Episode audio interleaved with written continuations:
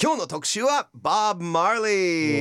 ーー来たイエスさあレゲエの神様、ボブ・マーリーを本日ピックアップします、はいそして今回はですね毎週日曜日午前11時からオンエアしている「レイジーサンデー」の DJ ジョージ・カックルさんと一緒にお送りしていきますジョージさんよろしくお願いしますはい、よろしくお願いします。お願いしおまはようございすますさあジョージさ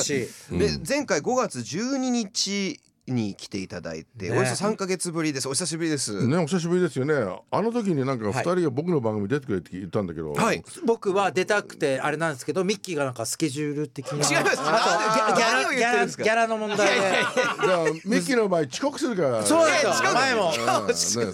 大丈夫でしたミッキねー大大丈夫です大丈夫夫今日でも中野さんの前に来たじゃないですか今日いや来てなかったと来てなかったんですよね、本当だよね。ですいません僕はいつも出たいんですけどミッキーがちょっとギャラがはい違います高いんだな。高いんすようるさいね事務所ではそう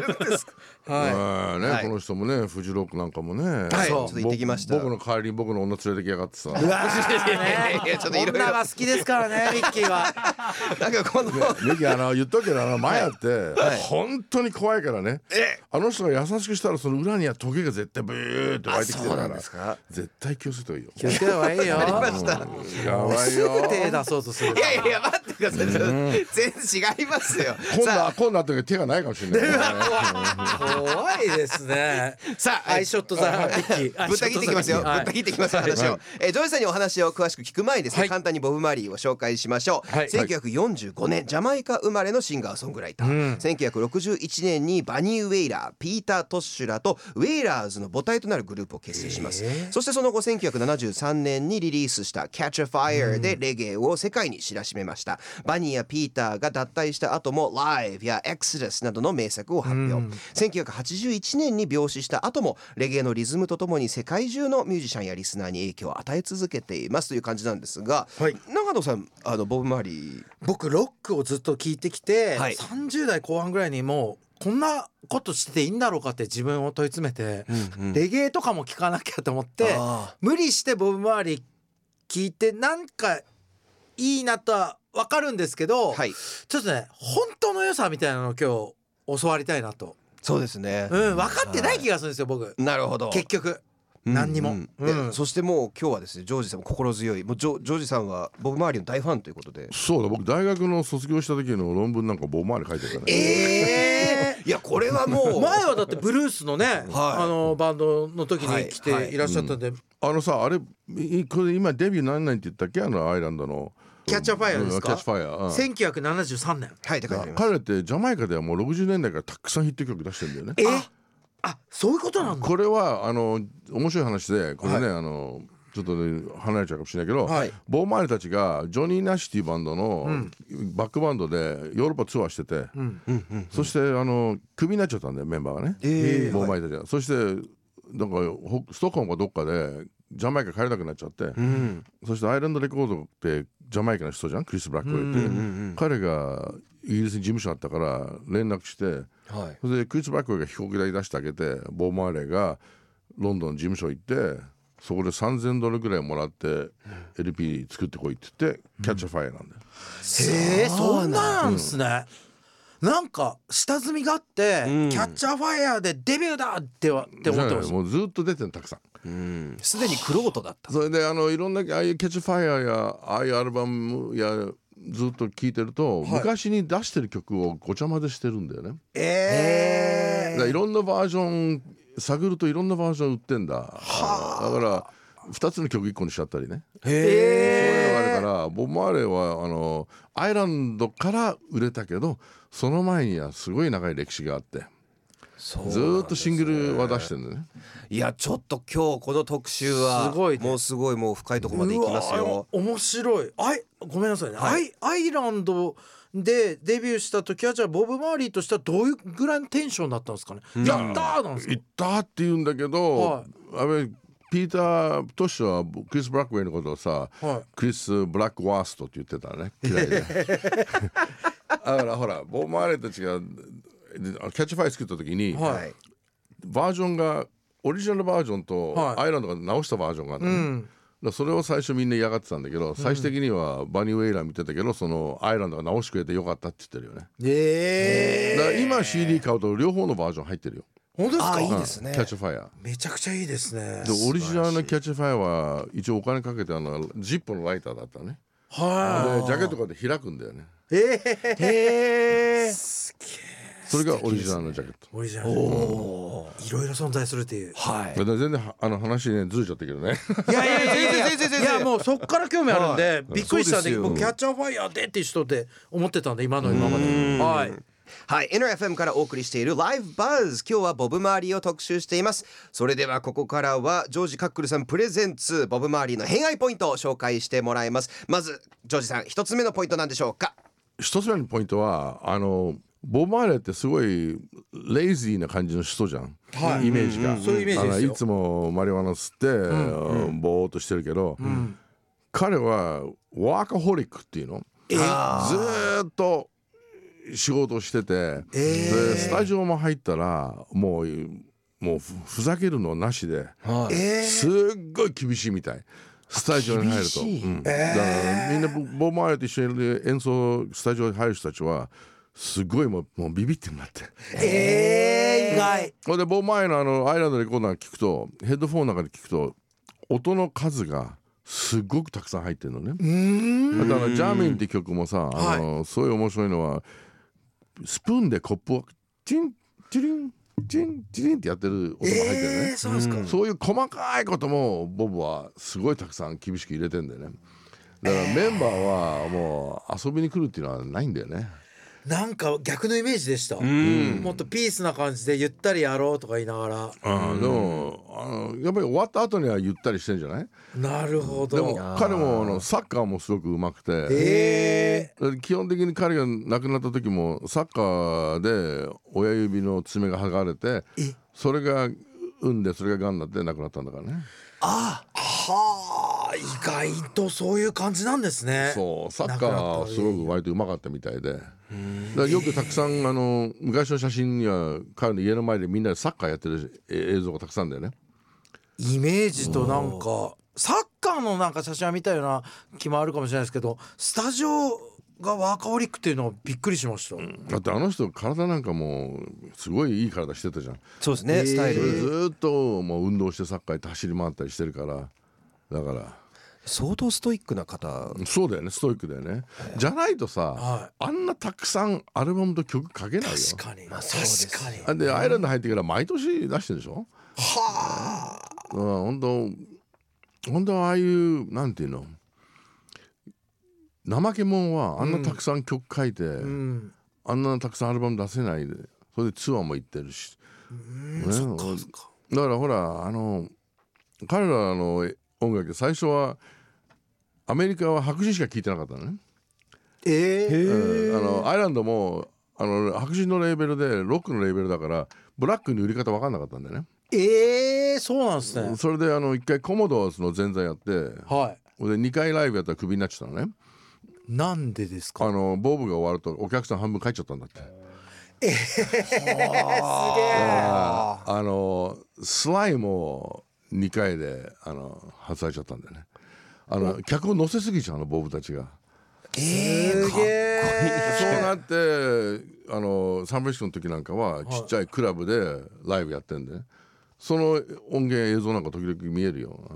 そうなんすかのすごいすごいバンドだったみたいスライっていうのはスライザ・ファミリーストーンもうんそう乗せすぎちゃって、そうで怒っちゃうんだよみんなねすごいでえ前座ですよねだってボブとスライも、そうボブがボブが前座なのボブが前座でコモドだけどさあのボーカルライネル・リッチーだっけはいあの人ソロを出した時にレゲエ出しやがった、ね、 もう許せないんだ よねそれ許せないです今の話聞いても余計にねクビにしたくせに、なんだよスライの場合も前座でってことですよね、うんそう前座で前座でそうその後から出てるしキャあのミュージシャンよりもうお客さん乗せちゃってそうかっこいい僕僕の僕がねボブ見見ることなくて、チャンスあのあったのに、はいちょうどその時ね 80s でね僕あのビリー・ジョエルを聞いてたのはいはいすごいいいと思って、はいうんそしてすごいビジュアル好きで全部アルバム買ってたりしてはそれでボブのこと本当に分かるようになって、いはい行こうと思ったらボブが亡くなっちゃったのうねーでん俺いだからビリー・ジョエルも許せないんだよねさああなたのせいでしょ自分で勝手にハマって ね そうですね。うんあれあれ怖いファンみたいなこと あれってあれあのスタインベックだっけあの「The パール」って「真珠」っていう小説書いたのスタインベックじゃなかったっけなしパールっていうのねえあれあれねあれはそのすこの真珠を手に入れたいっていうので、はい一生懸命頑張るんだけど手に入れたら人生がダメになっちゃうのねーあージョン・スタインベックですね。ああそう僕はあのボブ・マーレーは見れなくてよかったと思うの人生あ一番のものを手に入れたらってね今でもそういうふうに思ってるとこあるんだよねちょっとわかる話違うけど、はい会いたかった芸能人で、はい会わなきゃよかったって 人いる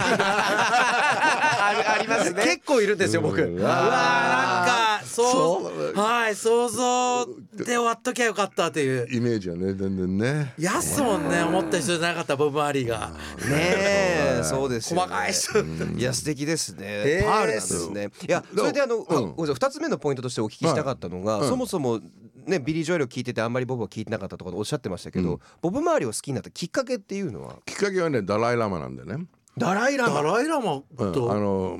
ダライ・ラマはのいシスターだからお姉さんか妹か分かんないんだけど、はいインドのダルムサラってはいチベット人があたくさんいるはい村があるんだね、はい山の中にそこにあの僕バックパッカーで行ってそこの町泊まってておー村すげえなに山の中の村ででそこにダライ・ラマが住んでるのねはそれで彼と一緒にチベットが亡命した妹かながレストランやってるあーの、ね、そのレストラン行くとダライ・ラマの妹だよ、ボブ・マーレーピンク・フロイドグレイフル・デッドしかかかってない、いいっすねいでもなくそれでそれ出ていく人もいるでしょ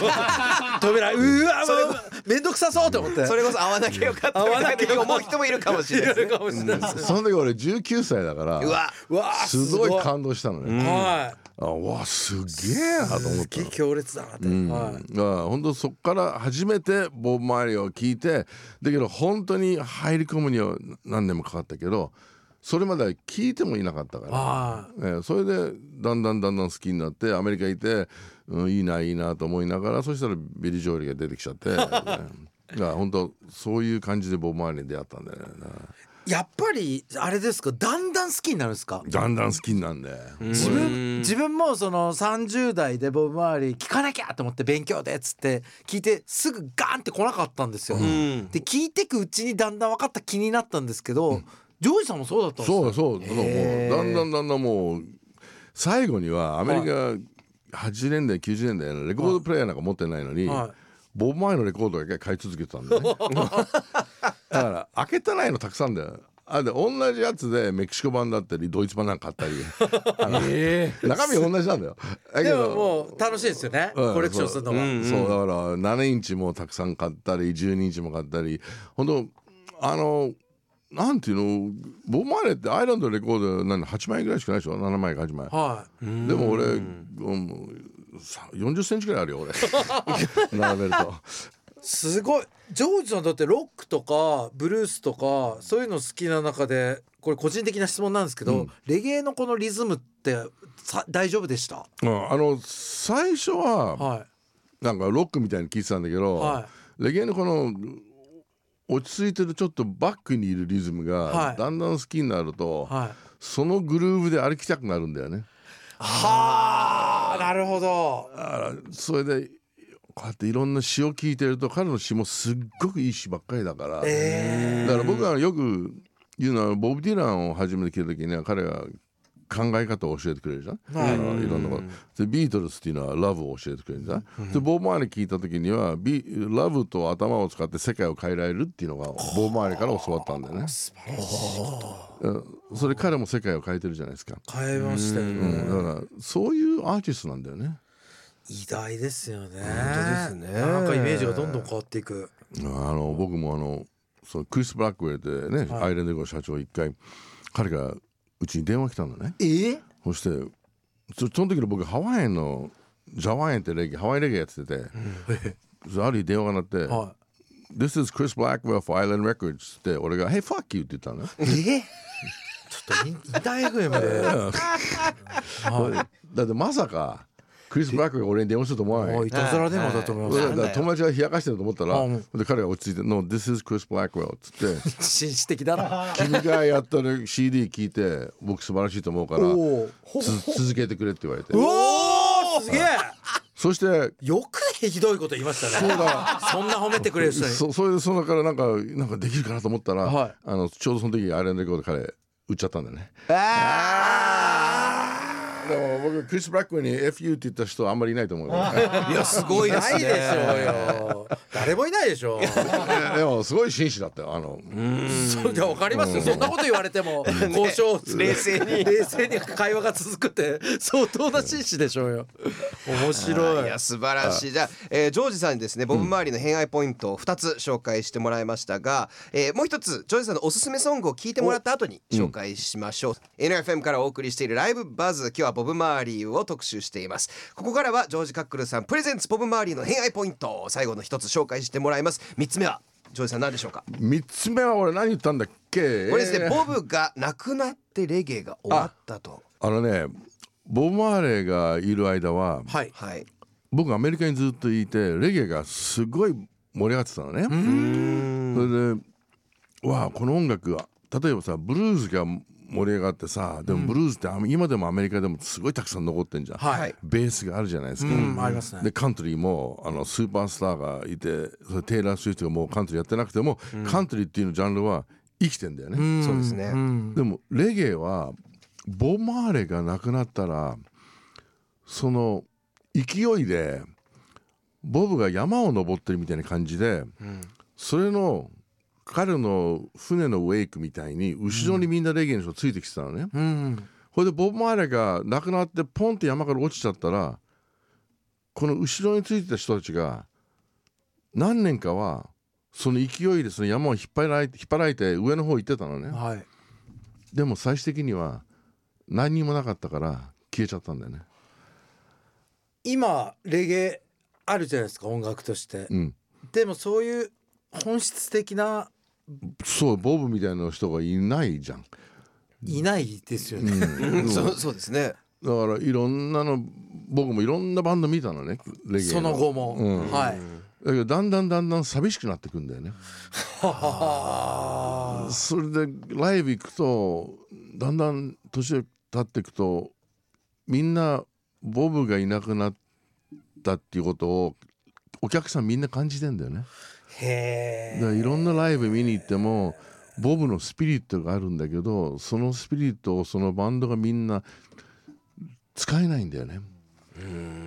継承っていう感じで簡単にはできないってでこきとですないだってピーター・トッシュなんかもライブなんか行ったけど、はいやっぱりボブ・マーレのお化けが大きすぎたねそしてボブは彼ハーフじゃないですかはいだから白人と黒人の社会をうですよ平和にしようっていうんだけど、ピーターなんかになるとマリワナ吸ってワイワイになっちゃうんだよね。そっかストイックさみたいなのがワーカホリックがそのいないってそいううインテリポイントがなくなってヒューマニティに対してのボブ・マーレの目線がレゲエから消えてったんだよね。だからそういうみんな平和でやろうやさそういうのがなくなっちゃってんね。だってさっきかけた曲もあのアルバムもボブ・マーレがジンバブエですごいライブやった時に、はい黒人の社会の中でライブやって黒人同士が金持ちがお金ない人を責めてたっていうのを見ちゃったのね、ライブ会場で、それでボブのソングライティング変わったと思うね、それでリデンプションソングライン書くようになったのそれ次のアルバムじゃない、だから名曲サバイバルはミルタントで「いやいけいけ」でさはいでもアップライジングははいなんかボブが諦めてこの世を去るみたいな感じのアルバムなのねはあなるほどはいはいはいうんそういうのが僕にとってはレゲエも同じだったのねなんか去ってっちゃったんだよねボブ・マーリーが言いたいメッセージみたいのを今もやってらっしゃる方もでももうそこを真似って言うとあれですけ真似どってそうそなんかそこからはないですもんねないそっからの曲ないじゃない確かにおないですよね前それ最後になってみんな「ワンラブだっていいと思っちゃってんだよね。そうですよねうんワンラブ歌って一つになっててそれボブの曲じゃんっていうねうん、そそそれがあのやっぱりそのやっぱりロックっていうのはどんどんすごい人出てくるじゃない。出てきますよね出てくるよねはだからまだ生きてんだよ。でもレゲエは僕が好きなこれカルチャーレゲエっていうのはもう生きてないんじゃないかって僕思うね悲しいけど、いダンスホールレゲエとかになるとまた全まあ、然全然違うもん。全然違いますよね僕最初それレゲエって分かんなかったですもんまあそうね。これがレゲエなのってダンスホールレゲエって聞いてだからダンスホールはほら例えばナイトナースやさちょっとやらしいなって さはいあでもボブ・マーリーはちょっとうんエッチの曲もあるけど、はもっとスピリチュアルの意味意味がある曲ばっかりだから、はい彼の詩はもう素晴らしい詩でだから本当ボブ・ディランみたいに素晴らしい曲を書いてるからね彼はそれがないんだよね今ね悲しいけどうーんねそういうことですわ、ね、寂しいですけど、まあ、それだけボブ・マーリーが大きな存在で、うん今もだある意味生きてるというか、そうだよ彼のスピリットは生きてるけど、んそのボブの音楽は生きてるし、んボブが伝えてることは生きてるけどやっぱりそれでいいんじゃないってもうなるほどボブ・マーリーイコールレゲエっていうことでいいんじゃないっていう、うんそれをまあうんうんうん聞こうよっていうか、うん、他のレゲエのいいのもいるけど、はいあのボブのレベルのなんて世界的な存在はないんだよね。うーん知り合いでレゲエ好きでって弾いてる素人の人いたけどただの怠け者でしたから ね、あのねレゲエはね発発的外はやってるいいと思ってる人が多すぎんの。いやあーほんと周りそう本当でですねうんなただの怠けう者んでしたよ、そう本当ううんんだよね、ほんとそうじゃないんだよね、あのはヤーマン言うからあの、はボブのスピリットじゃないんだよね、お前ですよねうん聞いてます今リスナーで本当ですよね本当に反省してほしいですよ音ね声をして見た目はボブ・マーリーの人いっぱいい るけど言ってることは薄いなみたいな僕アドレジャマイカも行ったことあるけど、はいその後にやっぱりそういう、ボブ・マーリーのスピリットはたくさんあったけど、んジャマイカのレゲエシーンっていうのももう変わってたもんね。ええージャマイカですらうん、あのそういうヒヒップホップっぽいレゲエやダンスホールレゲエになってて、でもジャマイカのレコードが面白かったのは、R&B のレコードとレゲエのレコードとカントリーのレコードのセクションなんで、えなんでジャマイカにカントリーあるのかって言った ら女の子たちがカントリーって女を大事にする曲多いんだってそういうことなんだだからレコード屋行って俺俺レコード買いに行ったからね、それ見てああ面白い世界だなと思って。すごいでもですどこ行ってもボブ・マーレーだよどこ行ってもボブ・マーレーだけどそそれであの坂本龍馬みたいな感じだよね俺 もう時代を世界を変えた、ってことですよねかはいそういう男だったんですねっこいいしかっこいい切ないけどそういうことなんですよねレゲエってというわけで今回はですねねボブ周り特集してきましたが長野さんいかがでしたか改めていやなんかもう聞きますしもう早速僕帰ったらはい聞こうと思いましたし、はいなんかしっくりきましたねいろんなことが自分も最初レゲエ聞いた時にそのリズムが分かんなくて、うんでもこれ分かる人っていうのは一瞬で分かんだろうなと思ってジョージさんも徐々にうんはい時間かかったもん時間かかったっていうのがすごい安心しましたしずっとなんか身近なドレッドかけてる日本の方でそのなんか「ヤーマン!」とか言ってただバイトして怠けてうんそうんなんか浅いこと言ってる人がとボブ周り違うんだなっていうのを伝えに行こうと思いました。そうですね その人に「お改めて前は違うぞ」っていうまあ改めてその人の浅さが分か ったと分かりましたね、はいその日焼日焼けサロンで焼いてましたしね、うんだから 帰ってきてこのボロボロボコボコにやられて帰ってきたりし てねボコボコにやられてでボブよりいい歌作っちゃってどうします俺がレゲエ引き引き継いちゃったらそこでいい歌作っちゃったら俺が大変ですよねボコボコにさ れてはいいやでも本当良かったですはいね本当に良かったです夏ですしえやっぱレゲエははいいいですねいいですねいやということでジョージさん本日もありがとうございました Thank you very much まで呼んでくれていやもうまたまた来てくだぜさひい来てください俺うちの番組のねあのそうなんですよ出たいです僕僕はもう今には出たいんですけどじゅあのミッキーがねミッキーがそのギャラの問題であったりとあかないですそうだよねだからリ,、はいムジン送れなんて言われたもんねう僕わーリムジン別に怖いなんでリムシンえなんかレベルが違うとか思ってるんですか我々え思ってないですジョよジョージさんのことなんだと思っていやいやいやいやうちの番組の女取り上がってさ、取ってなんか真剣 なんでもう話半分で聞いてなかったよいや聞いちゃんと聞いてボまブ・すマーリーよのこと考えてんのちゃんと考えてますよマジでそうちょっともうまあちょっと前にあったらちゃんと言っといて、あのあの僕はちゃんといい子になりますからってね